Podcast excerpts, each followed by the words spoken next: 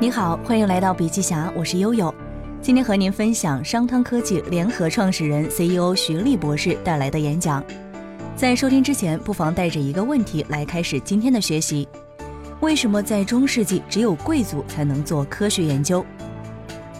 在我读书的时候，有一个段子，我们要去读博士，很多海外名校的教授说，其实读博士不是致富的路径，一般是有钱了再去读博士做科学家，与做科学家是为了有钱的逻辑是相反的。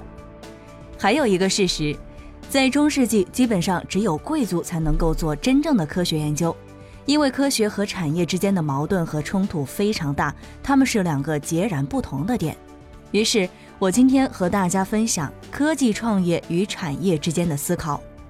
目前，人工智能浪潮的兴起与很多科学家创业有很大的关系。到底是什么事情使得科学和产业能够交汇在一起？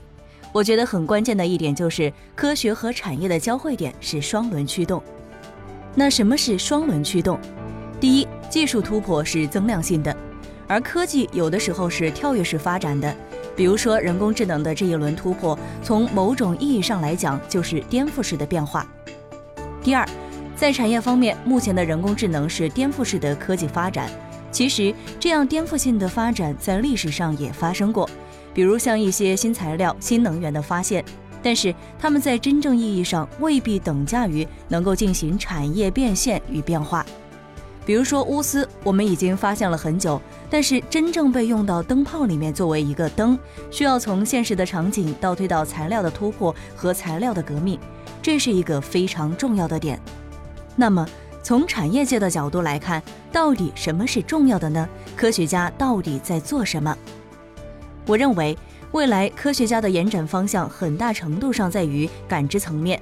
我们能否知道看清核心和本质，在于是否有更好的感知能力。而感知的能力不仅可以从硬件的角度突破，算法、理论以及背后的支撑都可以带来突破感知能力核心的机会。从之前到现在，大部分的感知器处理的都是可见光。这一两年，感受器在视觉领域已经从可见光转到了不可见光。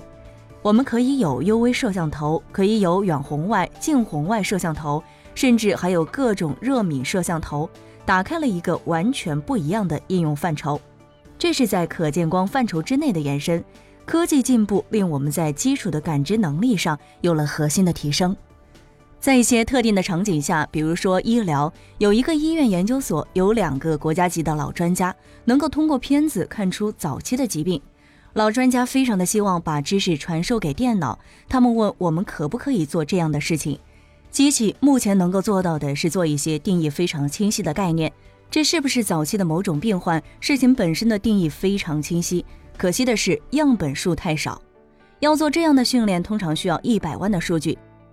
香港医生一天阅片不能超过八张，超过八张称之为疲劳阅片，是需要上报的。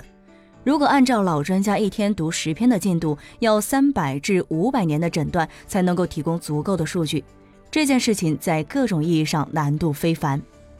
刚才我有提到，当一个问题的定义、输入、输出清晰，并且有人来打通这个流程的时候，用 AI 来代替这些能力是比较自然的。所以，AI 做的事情只是在应用场景当中去提升它的生产效率，能够把真实的需求梳理清楚，带到这个行业当中来。要做到产业科学的融合，我觉得有两大块外部要素。第一个要素是外部的温度环境，第二个要素是工业化角度的三化。目前来看，计算能力已经达到了一定程度，计算的资源以及基于的平台，对一些操作系统的研究等等，都已经达到了一个点。综上所述，中国的外部环境已经可以让科学向产业进行很好的转化。从产业本身的角度来看，要做到产业科学的融合，还需要三个化，那就是技术产品化、落地规模化、场景多元化。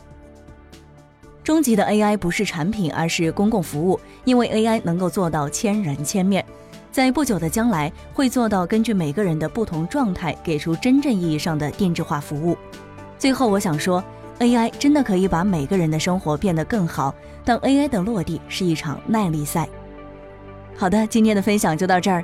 如果您喜欢我们的文章，可以在文章末尾点赞或者是留言。我是悠悠，下期见。